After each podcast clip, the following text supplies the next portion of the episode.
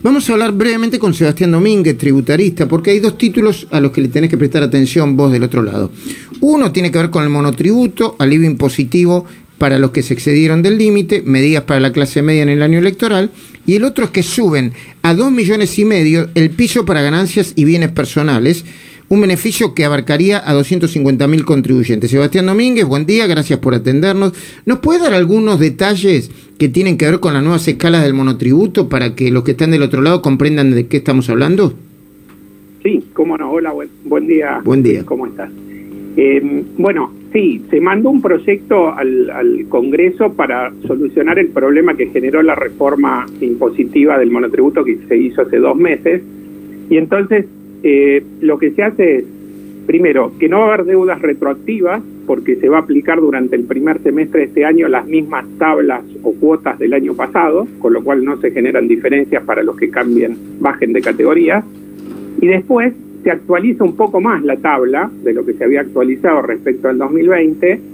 Por ejemplo, para los profesionales que pueden estar en una categoría máxima eh, que el año pasado podían facturar un millón casi 740 mil pesos, el tope pasa a dos millones 600 mil. Es decir, que aumenta casi un 50% y eso está más alineado con la inflación que tenemos actualmente alrededor del 4%. Porque la tabla que se había actualizado en el mes de abril eh, la llevaba al, a 2.300.000, que era un 30 y pico por ciento. Entonces... Y entonces ahí hay un beneficio, eh, digamos, que los monotributistas este año no quedarían excluidos del monotributo por el efecto de aumentar su facturación por la inflación solamente. Muy bien. ¿Y me puede dar ejemplo con alguna categoría o con dos categorías?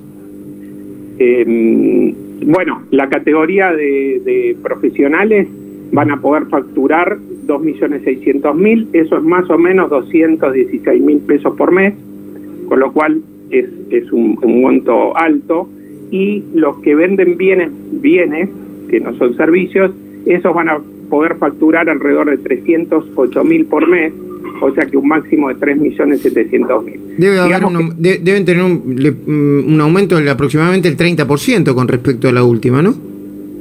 Con respecto a la del año pasado, mm. los, los servicios un 50 y los que venden bienes un 40. Uh -huh, uh -huh. Muy bien. Y la suba de 2 millones y medio de pesos eh, del piso para ganancias y bienes personales.